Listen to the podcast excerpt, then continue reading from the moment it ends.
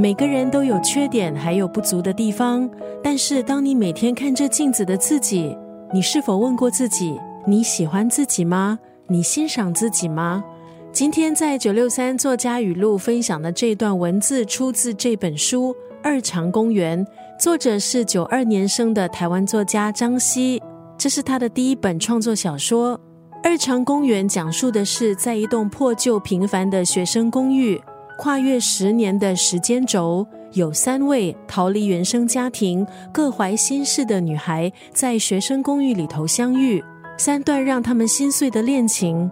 生活的挫折，爱情的矛盾，这三个女孩如何承受，如何成长？《二常公园》这本书就像是一间心灵诊所，让读者通过书里不同的章节去正视自己的欲望，还有生活中的种种问题。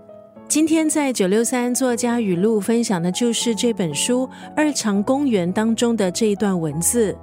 终于发现，捆绑自我的竟是自卑。希望你身上所有因匮乏招致的痛苦，能在你愿意欣赏自己的瞬间被平息。刚刚那段文字出自台湾作家张希的小说《二常公园》，从给家里三个妹妹讲故事，到写日记，还有生活中每天的感受练习，将张希一步步的推向全职文字工作者的道路。